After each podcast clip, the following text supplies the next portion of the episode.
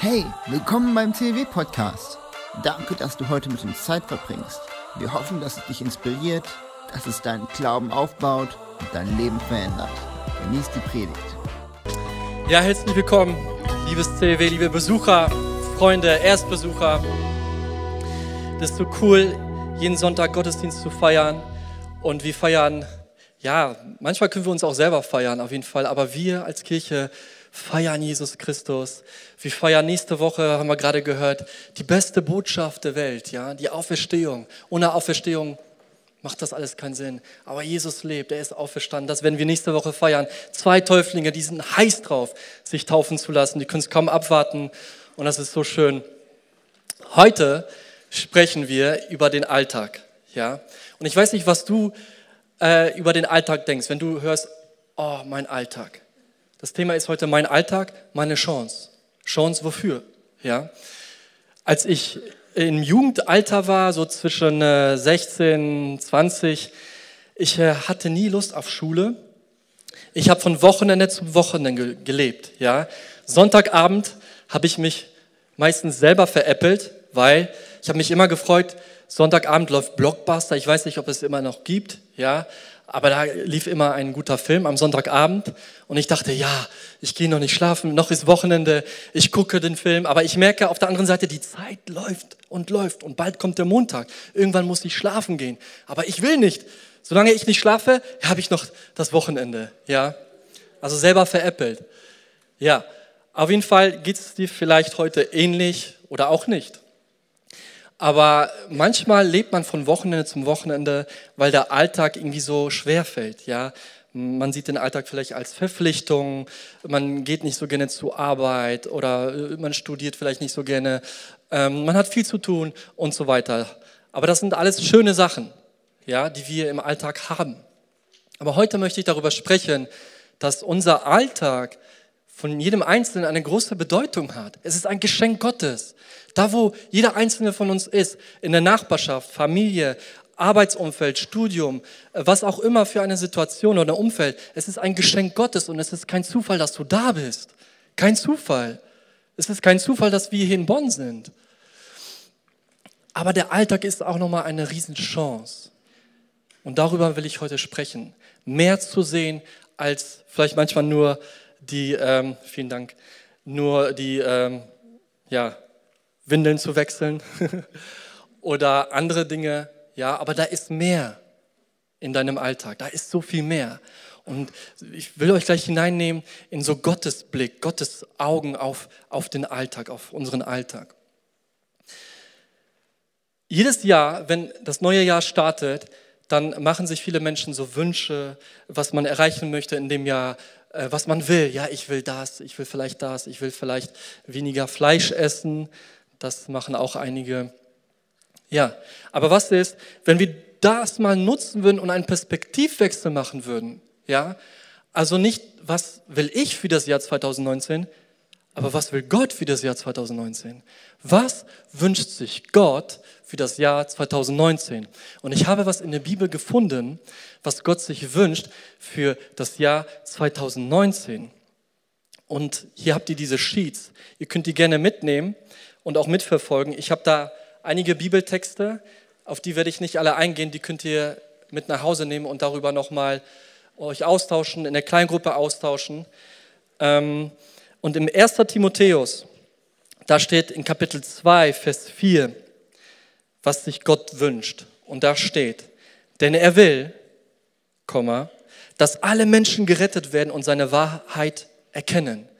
Denn er will, dass alle Menschen gerettet werden und seine Wahrheit erkennen. Ja? Und wenn da steht, dass Gott will, dann bedeutet das nicht, oh, ich habe Hunger, ich habe jetzt Lust auf einen Döner und ich hole mir jetzt einen Döner und stille meinen Hunger.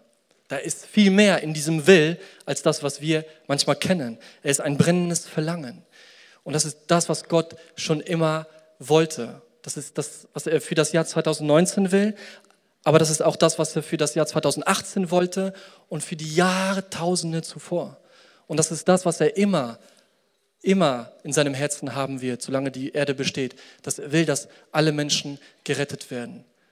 in unserem Umfeld, unsere Freunde, die Jesus noch nicht kennen, eine Nachbarschaft, ja, ein Arbeitsumfeld.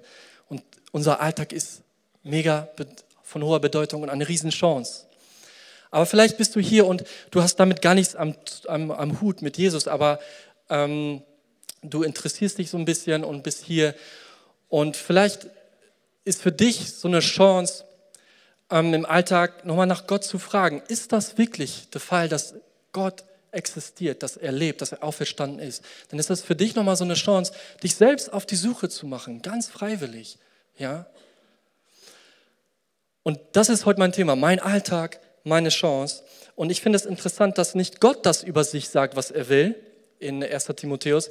Paulus sagt, was Gott will. Woher weiß er das?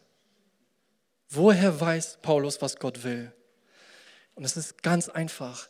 Paulus hatte diese, Be Be diese Begegnung mit Jesus, den Auferstandenen. Und sein Leben wurde komplett verändert. Und Gott hat ihn berufen, für alle Nationen zu predigen. Das war sein Leben. Christus war sein Leben. Wenn man damals zur Zeit des Paulus einen römischen Soldaten fragen würde, wofür lebst du? Dann würde er sagen, ich lebe für den Kaiser und das römische Imperium. Ja? Würdest du heute Menschen fragen, wofür lebst du?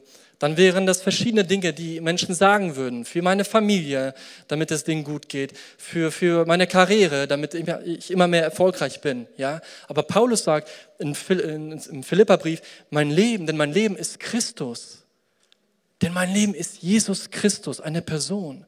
Er baut sein Leben auf eine Person auf. Unsere Kirche ist aufgebaut auf Jesus Christus. Sie existiert, weil Jesus Christus gestorben ist und auferstanden ist. Sein Leben war Christus. Und er, er, hat diese, er hat sich identifiziert mit dem Willen Gottes. Ja? Und was wäre, wenn wir ähm, uns identifizieren würden mit diesem Willen und diesem Wunsch nachzugehen? Was würde es für uns bedeuten im Alltag? Für, unseren, für unsere Familienangehörige, für unsere Freunde ähm, in der Uni oder auf einem Arbeitsumfeld. Was würde das bedeuten, wenn wir uns mit diesem Auftrag identifizieren? Das, was wir hier hören ähm, von Sonntag zu Sonntag, wo wir inspiriert werden von Gottes Wort, im, Lobpreis, von einem ermutigen Wort nach dem Gottesdienst, wenn wir das alles mit hineinnehmen in den Alltag. Was würde das für einen Einfluss haben auf Menschen, die um uns herum sind? Und darüber will ich heute sprechen, mein Alltag, meine Chance. Und da gibt uns Paulus Anweisungen im Kolosserbrief. Er hat den Kolosserbrief im Gefängnis geschrieben, so wie den Philipperbrief. Das war sein Alltag in dem Moment. Er war im Gefängnis. Und dann schreibt er in Kolosser Kapitel 4, Vers 2 bis 6. Seid ausdauernd im Gebet und wacht darin mit Danksagung. Betet zugleich auch für uns, damit Gott uns eine Tür öffne für das Wort, um das Geheimnis des Christus auszusprechen, um dessen Willen ich auch gefesselt bin, damit ich es so offenbar mache, wie ich reden soll. Wandelt in Weisheit denen gegenüber, die außerhalb der Gemeinde sind, und kauft die Zeit aus. Euer Wort sei alle Zeit in Gnade mit Salz gewürzt, damit ihr wisst, wie ihr jedem Einzelnen antworten sollt. Und der, die Bibel ist grundsätzlich ganz praktisch. Es ist nicht nur einfach Theorie, sondern es ist ein praktisches Buch. Und auch der Kolosserbrief.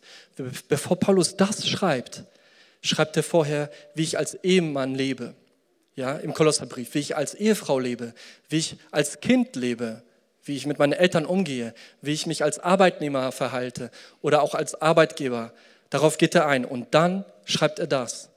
Und hier geht es darum, wie ich in meinem Alltag als ein Gesandter lebe. Ein Gesandter bedeutet ähm, jemand, der ausgesandt ist in den Alltag und einen Auftrag hat. Und Jesus hat im Johannesevangelium gesagt, und wo er zu, zu seinem Vater betet, so wie du mich in die Welt gesandt hast, so sende ich euch in die Welt. Und das sagte zu den Jüngern.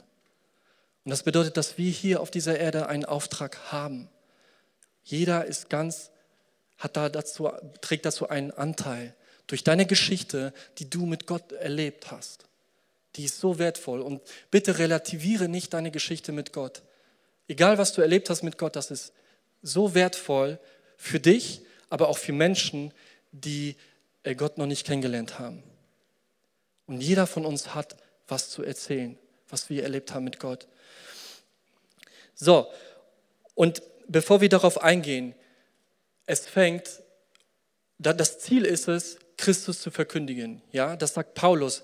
Äh, er betet an die, Gemeinde an Kolossä, sie sollen beten, damit sich eine Tür öffne, damit er das Geheimnis des Christus verkündigen kann.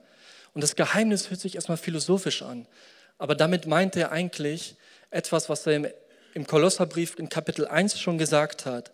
Und da steht in Kapitel 1, Vers 26 bis 27. Ihr habt erfahren, was von Anfang der Welt, ja was der gesamten Menschheit vor euch verborgen war. Ein Geheimnis, das jetzt allen Christen enthüllt worden ist. Dabei geht es um ein unbegreifliches Wunder, das Gott für alle Menschen auf dieser Erde bereithält. Ihr, die zu Gott gehört, dürft dieses Geheimnis verstehen. Es lautet, Christus lebt in euch. Und damit habt ihr die feste Hoffnung, dass Gott euch Anteil an seiner Herrlichkeit gibt. Und das Geheimnis ist, Christus lebt in euch. Und es war schon immer der Wunsch von Gott, unter den Menschen zu wohnen. Ja? Im, im Garten Eden, Adam und Eva. Er, er, er wollte eine Wohngemeinschaft mit denen haben. Und diese hatte er. Adam und Eva wussten nicht, wie sich Sünde anfühlt. Sünde bedeutet, etwas zu tun, was Gottes Herz verletzt, aber was das Herz anderer Menschen verletzt. Ja, die Menschen, die Adam und Eva wussten es erstmal gar nicht, was das bedeutet. Sie wussten nicht, was Unsicherheit bedeutet oder Krieg oder, oder Hass oder ähm, sich Sorgen zu machen. Wie, wie, wie überlebe ich überhaupt den nächsten Tag? Das kannten sie nicht, weil sie in der Gegenwart Gottes waren. Aber dann haben sie eine Entscheidung getroffen und sich von Gott entfernt, weil sie selber so sein wollten wie Gott. Und da wurden, sie getrennt von der Gemeinschaft mit Gott. Aber was ich so interessant finde an, an der Bibel, wie sie uns die Geschichte erzählt, dass Gott nie aufgehört hat, nach dem Menschen zu suchen. Ja, er hat nie aufgehört. Und bis zum Ende seines Lebens, bis zum Ende unseres Lebens, ja, wird er nie aufhören, nach Menschen zu suchen und seine Hand auszustrecken. Seine Hand ist jederzeit ausgestreckt. Jederzeit, für jeden Menschen. Für jeden Menschen. Und Gott hat im, im Alten Testament lesen wir, es gab so einen Tempel. Gott hat das dann angeordnet auf Wunsch von David. Ein Tempel wurde gebaut. Gott hat darin gewohnt. Eigentlich brauchte sowas nicht, aber er hat es für die Menschen gemacht. Und in diesem Tempel wohnte Gott. Und nur bestimmte Menschen konnten da in, in, den Tempel hineingehen, in seine Gegenwart. Das waren die Priester. Das waren auserwählte Menschen. Nicht alle. Aber als Jesus gestorben ist und auferstanden ist, spricht er von einem ganz neuen Tempel. Einen Tempel, der in dir ist. Weil jeder, der an Christus glaubt und das Geschenk der Vergebung annimmt und ihn als Herrn akzeptiert, Gott kommt mit seinem Heiligen Geist und wohnt in dir. Das passiert. Und das ist die beste Botschaft, die, die es die es jemals gab und geben wird. Und sie hat Kraft, Menschenleben zu verändern. Und das hatte Paulus auf dem Herzen, weil er hat es selber erlebt und er hat, er hat sich gewünscht, dass das auch die, die Mitinsassen erleben, die im Gefängnis waren, die, die Soldaten und so weiter und so weiter. Und dafür hat er gebetet. Und jetzt lesen wir im Kolosserbrief, wie machen wir das jetzt ganz praktisch im Alltag? Wie können wir den Alltag wie können wir mehr sehen als nur Verpflichtung? Wie können wir mehr sehen als etwas, was wirklich, wirklich große Bedeutung hat in Gottes Augen? Und dann sagt Paulus, und damit fängt er an in diesem Abschnitt, seid ausdauernd im Gebet und wacht darin mit Danksagung. Er sagt zu denen, betet. Ja. Und jetzt möchte ich kurz einen Gedanken sagen, der mega wichtig ist, wenn es darum geht, wenn wir mit Menschen reden, wenn wir mit Menschen über Gott sprechen. Bevor wir mit Menschen über Gott reden, reden wir mit Gott über den Menschen. Du hast es hier in dem Sheet, du kannst es gerne aufschreiben oder die merken, wie auch immer. Aber das ist ganz wichtig. Bevor ich mit Menschen über Gott spreche, spreche ich mit, mit Gott über den Menschen. Und jetzt sagt Paulus, betet, ja, seid ausdauernd im Gebet. Und das Wort ausdauernd ist für mich sehr interessant. Das bedeutet, hey, egal, ob ich vielleicht die Gebetserhörung nicht erlebt habe, egal, ob ich momentan die Frucht nicht sehe, aber ich mache weiter, ich halte fest daran. Ich bin davon nicht enttäuscht und ich lasse mich nicht frustrieren. Wenn ich nicht mehr laufen kann, wenn ich nicht mehr laufen kann, Der Moment, wo wir meistens aufgeben, ist der Moment, wo es nicht mehr weitergeht. Aber gerade dieser Moment, wo wir dann weitermachen, bedeutet ausdauernd. Ausdauernd weiterzumachen, daran festzuhalten, zu beten. Und was ich interessant finde, Jesus hat, zumindest wissen wir das nicht aus der Bibel, oder die, die Jünger haben Jesus nicht gefragt, lehre uns zu predigen, sondern lehre uns zu beten. Das war ihre Frage. Sie wollten wissen, wie betet man? Wie soll ich beten? Wir schauen uns die Apostelgeschichte an, die Zeit, wo die erste Kirche entstanden ist, nach der Auferstehung Jesu. Und da kommt dieses Wort ausdauernd häufig in Zusammenhang mit Gebet. Und das wollen wir mal uns anschauen in Apostelgeschichte 2, Vers 42. Und da steht, und sie blieben beständig in der Lehre der Apostel und in der Gemeinschaft und im Brotbrechen und in den Gebeten. Also beständig in der Lehre, Gemeinschaft, im Brotbrechen, brechen, also das Abendmahl auch, und in den Gebeten, beständig in den Gebeten. Die waren committed. Und dann lesen wir ein paar Verse weiter in Vers 27. Der Herr aber tat täglich die zur Gemeinde hinzu, die gerettet wurden. Und ich sehe da eine Verbindung zwischen diesem beständig, zwischen der Beständigkeit, ja, nicht nur in der Lehre, aber auch vor allem in den Gebeten. Wir lesen weiter in der Apostelgeschichte, Kapitel 6, Vers 4 bis 7, äh, Apostelgeschichte, Kapitel 6, Vers 4. Wir aber wollen beständig im Gebet und im Dienst des Wortes bleiben also beständig im Gebet und im Dienst des Wortes. Und dann ein paar Verse weiter, und das Wort Gottes breitete sich aus und die Zahl der Jünger mehrte sich sehr in Jerusalem. Auch eine große Anzahl von Priestern wurde dem Glauben gehorsam. Das Gebet in der ersten Gemeinde, der, der, der Urkirche, das war deren DNA. Die glaubten an die Kraft des Gebets, dass Gebet ein Türöffner war, dass man durch Gebet einen Einfluss nehmen konnte auf, auf, auf das Umfeld, auf, auf den Alltag. Und Paulus hat das verstanden, er hat das weiter gelebt. Und deswegen sagt er auch, betet auch für mich, dass sich Türen öffnen, damit ich die Gelegenheit bekomme, Christus zu verkündigen, weil das die beste Botschaft ist für jeden Menschen. Und er hat dieses, an diese Kraft des Gebets geglaubt, an diese DNA, wo wir mit unseren Gebeten Einfluss nehmen können. Aber er spricht vor einem Gebet, wo du dran festhältst. Ja, ich halte fest, auch wenn ich es momentan nicht sehe. Ich kämpfe im Gebet. Und ich weiß, ähm, meine Familie, also wir sind zu dritt als Geschwister.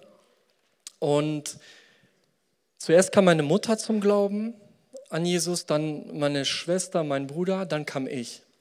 Aber mein, bei meinem Vater hat es lange Zeit gedauert. Manchmal dachten wir, das wird nichts mehr. Also wo man schon aufgegeben hat, für ihn zu kämpfen, für ihn zu beten. Doch irgendwann kam der Zeitpunkt und die Gebete meiner Mutter, die haben so viel auch Einfluss genommen, weil sie beständig gebetet hat. Manchmal dauert das vielleicht ein Jahr, manchmal vielleicht ein paar Monate, manchmal Jahre. Bei meinem Vater hat das länger gedauert. Aber dann kam der Moment, ich kann mich noch gut erinnern, wie er sich ganz bewusst für Jesus entschieden hat. Und dann, und ein paar Monate später saß ich im, auf, im Seminar. Ich habe den Dozenten nicht zuhören können, weil meine Familie und ein paar andere, die waren gerade in Israel, äh, am Jordan. Und ich habe per Live-TK nur verfolgt, auch mit Fotos, wie mein, wie mein Vater in, in den Fluss steigt, in den Jordan und sich taufen lässt. Ich hatte es vorher nicht mehr geglaubt, aber meine Mutter hielt fest daran.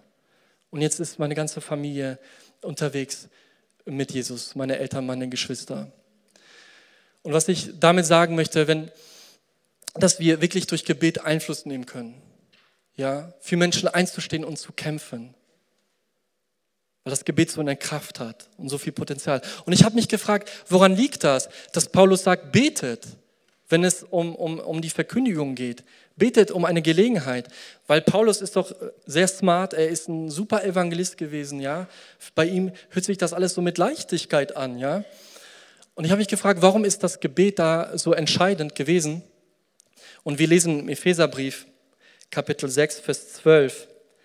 Denn wir kämpfen nicht gegen Menschen, sondern gegen Mächte und Gewalten des Bösen, die über diese gottlose Welt herrschen und im Unsichtbaren ihr unheilvolles Wesen treiben. Manchmal leben Menschen so, als ob Menschen die Feinde wären. Ne? Aber das sind sie nicht. Ja, und Paulus hat es verstanden. Er hat es, er hat es hier gesagt, dass, es mit, dass wir es mit geistlichen Mächten auch zu tun haben. Und ich habe mich dann weiter gefragt, wie passiert das? Das heißt, dass der Teufel den Menschen an etwas hindern möchte. Ja, an was denn? Und 2. Korinther Kapitel 4, Vers 3 bis 4 steht, wenn aber unser Evangelium verhüllt ist, so ist es bei denen verhüllt, die verloren gehen, bei den Ungläubigen, denen der Gott dieser Weltzeit die Sinne verblendet hat, sodass ihnen das helle Licht des Evangeliums von der Herrlichkeit des Christus nicht aufleuchtet, welcher Gottes Ebenbild ist. Und Paulus ist hier ganz klar. Er wusste, mit wem er es da zu tun hat. Und deswegen hatte, glaubte er an die Kraft des Gebets, weil der Teufel auf jeden Fall nicht möchte, dass der Mensch Jesus Christus wirklich kennenlernt, wie er wirklich ist. Für ihn ist das kein Problem, wenn Menschen ihn als guten Lehrer erachten oder als Menschen, der gut gelebt hat und moralisch einwandfrei. Aber sobald die Menschen ihn entdecken, wer er wirklich ist, ja, und wie er ist, ist es vorbei für den Teufel. Weil über Jesus wird gesagt, und er sagt das selber, ich bin der Weg, die Wahrheit und das Leben. Jeder, der zu ihm kommt, die Wahrheit setzt ihn frei. Man hat eine neue Identität, das verändert. Begegnung mit Jesus verändert mein Leben. Und das möchte der Teufel nicht. Und Paulus wusste das und hat deswegen an die Kraft des Gebets auch geglaubt und das praktiziert. Und deswegen sehe ich meinen Alltag als eine Chance, Menschen von Christus zu erzählen, indem ich für diese Menschen bete. Ja? Und da geht es mir auch nicht um Druck. Ja, oh, wir müssen jetzt. Nein. Gott schenkt Möglichkeiten, Gelegenheiten. Manchmal gibt es diese Gelegenheiten nicht, aber manchmal gibt es die. Und wir wissen, wann diese Gelegenheiten da sind. Und dann haben wir eine Riesenmöglichkeit, Gottes Wahrheiten hineinzusprechen in das Leben der Menschen. Als ich äh, an einer Schule mal gearbeitet habe, habe ich mich auch gefragt, wie kann ich äh, hier diesen Menschen auch von Jesus zu erzählen, ähm, so dass sie das auch so ein bisschen, also nicht, so die das auffassen können. Ja? Und äh, als ich dann gebetet habe, dann hatte ich eine Gelegenheit mit einem Mitarbeiter, wo wir am Pausenhof so Runden gedreht haben und wir haben uns super über den Glauben unterhalten. Ja, am Ende habe ich ihnen so ein Buch geschenkt, so ein apologetisches Buch über schwierige Fragen äh, an das Christentum. Und da habe ich gemerkt, als ich angefangen habe zu beten um eine Gelegenheit, hat Gott Türen geöffnet. Ja? Und ich glaube, dass das Gebet einen mega Einfluss hat in unserem Alltag, weil es auch unsere Augen fokussiert und unser Herz ausrichtet auf Menschen, die wir manchmal gar nicht wahrnehmen. Ich habe nach dem ersten Gottesdienst mit jemandem gesprochen. Die Person macht das manchmal so, wenn sie durch die Stadt geht oder Menschen sieht, denen, denen es nicht gut geht oder wenn sie einen Krankenwagen vorbei ähm, hört, dann betet sie für diese Menschen. Und das ist schon viel. Das ist schon richtig stark. Paulus sagt, betet, aber Paulus sagt auch, lebe, wandelt in Weisheit und kauft die rechte Zeit aus. Wandelt in Weisheit bedeutet, lebt. Lebt weise. Und weise zu leben bedeutet, das, was ich in der Bibel lese, in, in Gottes Wort, das wende ich an. Wenn ich es nicht anwende, ist es nicht weise. Aber wenn ich es anwende, ist es sehr weise. Und Menschen sehen das. Menschen sehen das, weil eigentlich letztendlich spricht unser Leben mehr als unsere Worte. Ja? Ähm, ich habe diese Woche Dick Nowitzki verfolgt, letztes Spiel gemacht für Dallas, NBA Basketball. Ich weiß nicht, wer von euch Basketball interessiert ist oder nicht, aber Dick Nowitzki, ähm, da wurden Legenden äh, eingeladen aus den 90er Jahren, äh, auch aus der NBA, unter anderem auch Sean Kemp, ich weiß nicht, ob ihr den kennt, aber ist ja auch egal. Und er hat über Dirk Nowitzki dann vor allen Leuten gesagt, dass er ein guter Spieler ist, keine Frage. Aber er hat über ihn gesagt, 21 Jahre in einer Mannschaft, 21 Jahre dieselbe Familie. Und das nehmen Menschen wahr. Dirk Nowitzki hat das nicht gesagt. Ich bin 21 Jahre hier oder ich bin 21 Jahre in derselben Familie. Leute sehen das. Und Leute sind da aufmerksam. Deswegen spricht unser Leben mehr als Worte. Ich habe auch letztens mit einem Freund Fußball geguckt, Bayern gegen Dortmund. 5-0 für Bayern. Katastrophe. Ich habe, ähm, neben mir saß ein Dortmund-Fan. Der tat mir richtig leid. Also der Tag war für ihn gelaufen. Und er hat so viele Fluchwörter benutzt. Einige kannte ich auf jeden Fall, aber ich kannte sie nicht in der Variation, in der Kombination mit anderen Fluchwörtern. Das war für mich kreative Wortschöpfung, ja, po positiv sehen. ja, und dann habe ich mit einem äh, Kollegen äh, gesprochen, äh, mit dem ich da war, und dann hat er mir gesagt, ja, mir ist aufgefallen, du fluchst gar nicht, ne? vielleicht in diesem Kontrast zu dem. Ja, aber ich habe ihm nie gesagt, ich bin Christoph Kraschina und übrigens, ich fluche nicht. Habe ich ihm nie gesagt. Ne? Aber Leute sehen das. Leute merken das. Und dann sagt Paulus, kauf die Zeit aus. Kauf die Zeit aus bedeutet aktiv. Wie kann ich die Zeit aktiv kaufen, ja, nutzen? Und davon bin ich überzeugt, dass meine Gebete für diese Gelegenheiten, damit Menschen in Berührung kommen mit seiner Liebe, dass die Gebete diese Gelegenheiten kreieren, schaffen. Die Bibel verwendet ein anderes Wort, zwei Wörter auf jeden Fall für die Zeit. Einmal Chronos, das bedeutet einfach chronologisch, ja, jede Sekunde, jede Minute, es wird nicht, durch, nicht unterbrochen. Aber Kairos, das ist ein ganz bestimmter Zeitpunkt, eine Gelegenheit. Das ist nicht 24 Stunden um, rund um die Uhr, das ist ein ganz bestimmter Moment. Die Geburt Jesu, das war so ein Kairos-Moment, weil das ganz besonders war. Und hier schreibt Paulus über, dieses, über diesen Kairos-Moment eine ganz besondere Gelegenheit, die Gott schenkt. Und durch das Gebet können wir diese Kairos-Momente schaffen. Wir können das am besten sehen am, am Leben Jesu, wie er seinen Alltag gelebt hat. Ja, Paulus sagt, betet, lebe, aber rede. Und da sagt da sagt Paulus, dass euer Wort soll alle Zeit mit Gnade, soll allzeit in Gnade sein und gewürzt sein. Alle Zeit in Gnade, das heißt Rede. Das, der Glaube kommt aus der Verkündigung. Ja? Aber in dem Moment ist es meistens so, wenn der Moment kommt, dann weiß man manchmal, was man sagen muss, ohne dass man viel darüber nachdenkt. Und wir können so viel von Jesus lernen, als er diese Frau begegnete an, am Brunnen. Er war mit seinen Jüngern unterwegs. Das war sein Alltag, das war eine Alltagssituation. Er hatte Durst. Er begegnet diese Frau, die da Wasser schöpfen wollte. Die Jünger waren dann, waren dann für eine kurze Zeit weg, wollten Brot besorgen. Und dann kamen sie wieder und die wundern sich, Jesus spricht mit einer Frau. Das war ein No-Go, ne, dass Jesus mit einer Frau spricht, ein Jude. Das ging damals nicht aus kultureller Hinsicht. Und so wie Jesus mit dieser Frau spricht und mit anderen Menschen gesprochen hat, er begegnete den Menschen immer auf Augenhöhe, obwohl er Gott war, immer auf Augenhöhe, respektvolle Art und Weise, liebevolle Art und Weise, aber auch klar. Ja, kein Wischiwaschi, klar, aber in liebevoller Art und Weise. Und was Jesus auch gemacht hat, er hörte den Menschen zu. Ja, er predigte die Menschen nicht voll, er hörte den Menschen zu. Und darauf, und er führte mit denen einen Dialog, kein Monolog. Er zeigte Interesse. Und ich glaube, Gott interessiert sich nicht nur einfach an, an dass die Menschen äh, gerettet werden, sondern er interessiert sich wirklich für den Menschen ganzheitlich.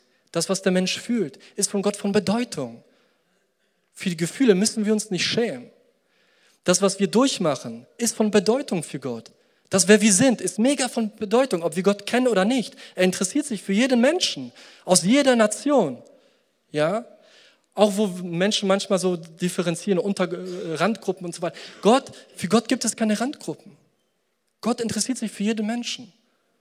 Und ich glaube, wir können da von Jesus so viel lernen, dass er sich für die Menschen interessiert hat. Er hat zugehört.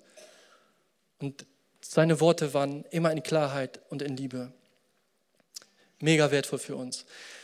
Ich hatte, seitdem meine Frau und ich äh, für Gelegenheiten beten oder für Menschen, die Jesus noch nicht kennen, in unserem Umfeld, wir nennen die die VIPs, ja, die ganz wichtig sind. Da merken wir, dass manchmal Gelegenheiten kommen, wo die Menschen auf einmal offen sind. Und die kommen auf natürliche Art und Weise, wo ich nicht damit gerechnet habe. Ich habe einmal mit jemandem Fußball geguckt, in der Halbzeitpause kam dann die Frage, was passiert nach dem Tod? Halbzeitpause. Das Spiel muss, glaube ich, langweilig gewesen sein.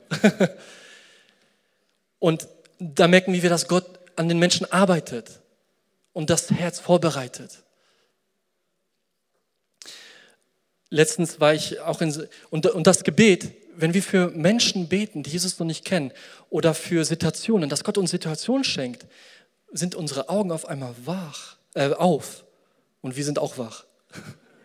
Aber unsere Augen sind, sind auf für die Menschen, die um uns herum sind, ne?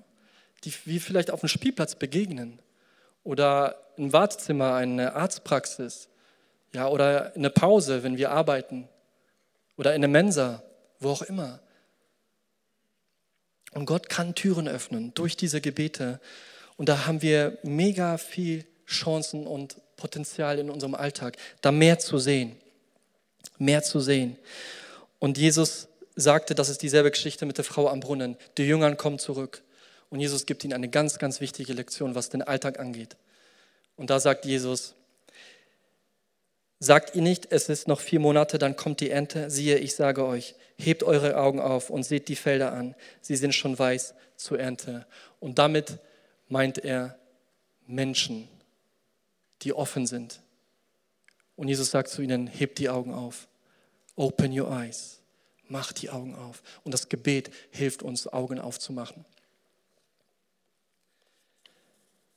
Eine letzte Situation, die ich noch mitgeben möchte, ist, als ich vor zwei Wochen ungefähr in Bonn unterwegs war, ähm, ich bin zur Werkstatt gegangen, zu Fuß. Wochen vorher bin ich mit Auto diese Strecke gefahren und ich habe eine ältere Dame gesehen. Wahrgenommen, aber ich bin weitergefahren. Diesmal war ich zu Fuß unterwegs und ich wusste, das ist jetzt eine Möglichkeit. Und Gott, das, ich hatte den Eindruck, geh zu dieser Frau hin, ohne zu wissen, was ich sage.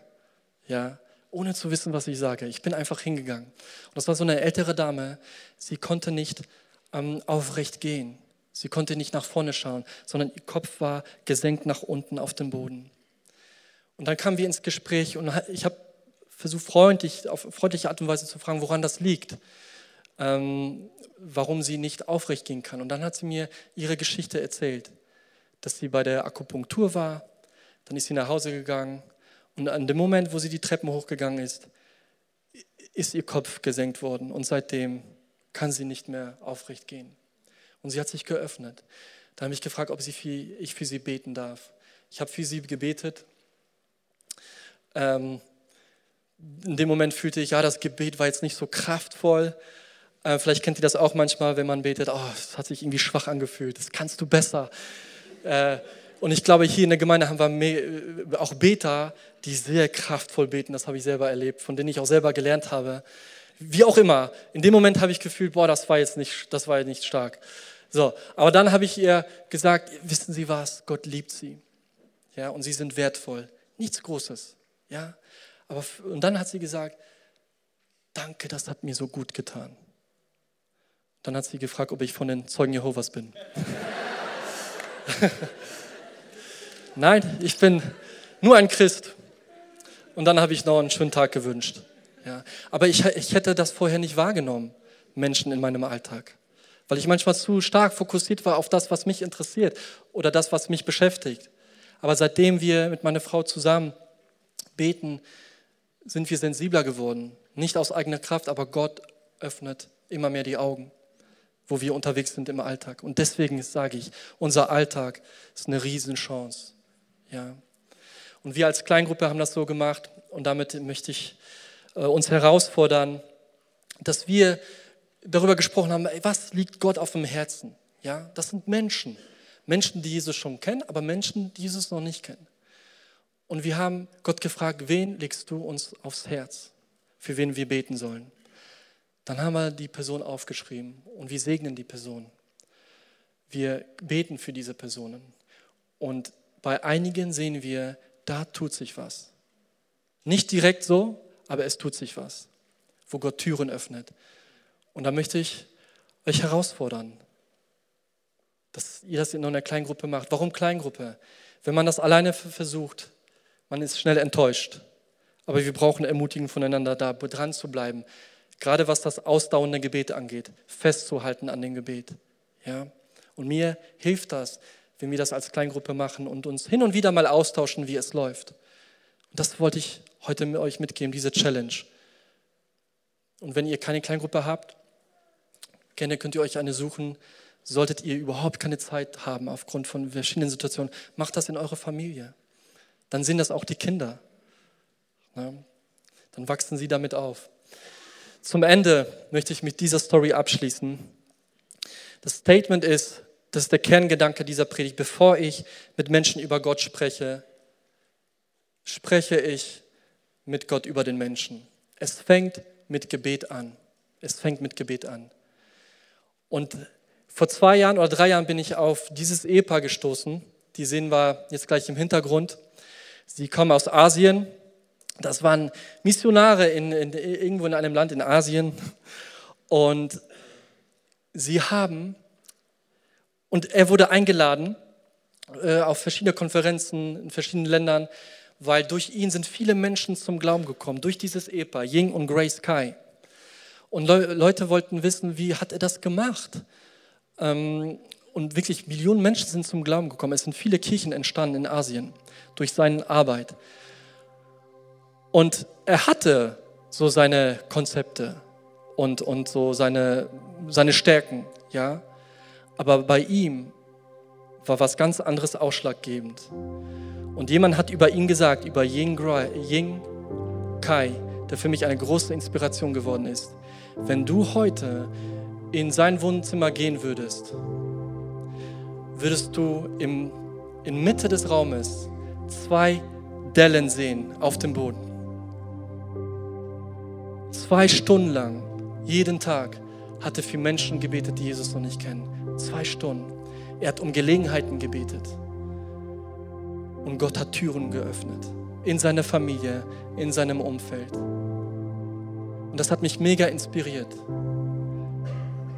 Und vielleicht gibt es hier halt Leute, die auch in ihrer Familie nahestehende Personen, die wichtigste Person vielleicht, Ehepartner oder Ehefrau oder Kinder, die sich vielleicht entfernt haben von Gott.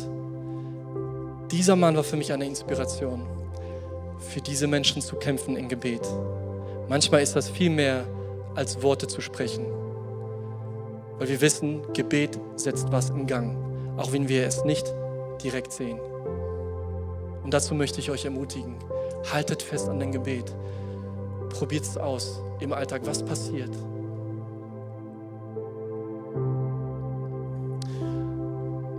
Und ich möchte jetzt auch noch eine Einladung auch aussprechen, gerade für Menschen, die noch nie bewusst diese Entscheidung für Jesus getroffen haben.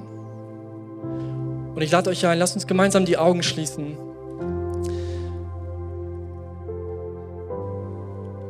Und möchte dich herausfordern, wenn du noch nie diese Entscheidung getroffen hast, Jesus ganz bewusst nachzufolgen, wenn das für dich auch alles neu ist, ja, diese Botschaft, die du vielleicht anders mal gehört hast oder nicht so. Ich möchte dich ermutigen, Gott ist interessiert an dir, seine Hand ist ausgestreckt.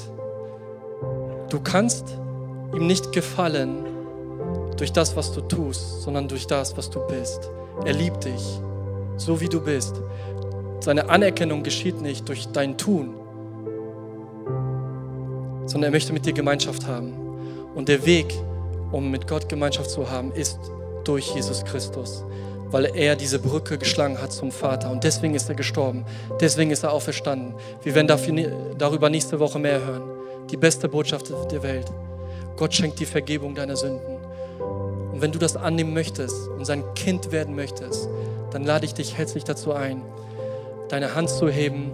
Dann können wir gerne gleich für dich zu beten. Ganz freiwillig, wenn du es möchtest.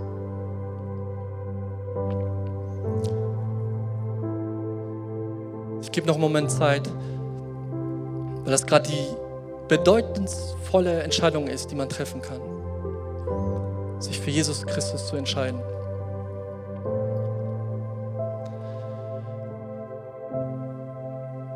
Lass uns gemein, gemeinsam als Gemeinde aufstehen und dieses Gebet sprechen für die Menschen, die sich wünschen, die sich entschieden haben oder entscheiden möchten. Dieses Gebet gemeinsam zu schreiben als Gemeinde.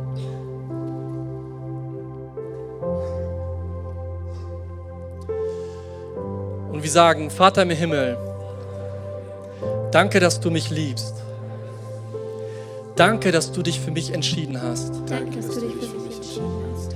Herr Jesus Christus, Herr Jesus Christus, du bist für mich gestorben und auferstanden. du bist für mich gestorben und auferstanden. Vergib mir meine Schuld. Vergib mir meine Schuld. Ich wähle dich jetzt Ich wähle dich jetzt als meinen Retter und Herrn. als meinen Retter und Herrn. Dir will ich folgen. Dir will ich folgen. Amen. Wenn du dieses Gebet das erste Mal gesprochen hast, diese Entscheidung getroffen hast, dort oben warten Next Step Mitarbeiter auf dich. Das sind Menschen, die dir eine, ein Geschenk geben, eine Bibel und wo du noch ein nettes Gespräch haben wirst. Aber ich möchte uns nochmal echt ermutigen, nochmal den Alltag zu sehen, eine Gelegenheit, diese Gelegenheit nochmal zu nutzen, den Alltag uns bewusst zu entscheiden, ich sehe den Alltag jetzt nicht mehr nur als just for fun, Verpflichtung oder sonst was, sondern da ist viel mehr. Und ich bete Gott, zeig mir dieses Meer.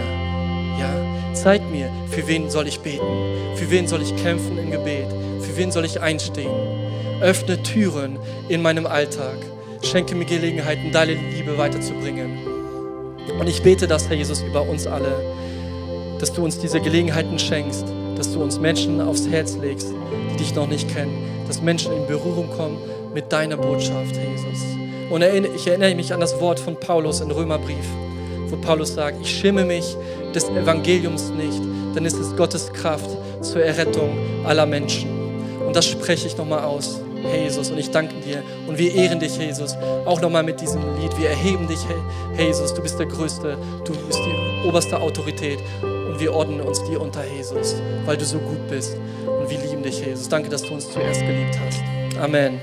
Hey, ich hoffe, du konntest diese Predigt heute genießen. Ja, dann habe ich zwei Sachen, die ich dich bitten würde zu tun. Erstens, abonniere doch diesen Podcast, unsere CLW Facebook-Seite und unseren CLW Instagram-Account. Dann ist die neueste Predigt immer für dich da, wenn du sie hören willst. Und du bist up to date, was bei uns in der Gemeinde passiert. Und zweitens, komm doch mal in einen unserer Gottesdienste vorbei. Wir würden uns freuen, dich mal persönlich kennenzulernen.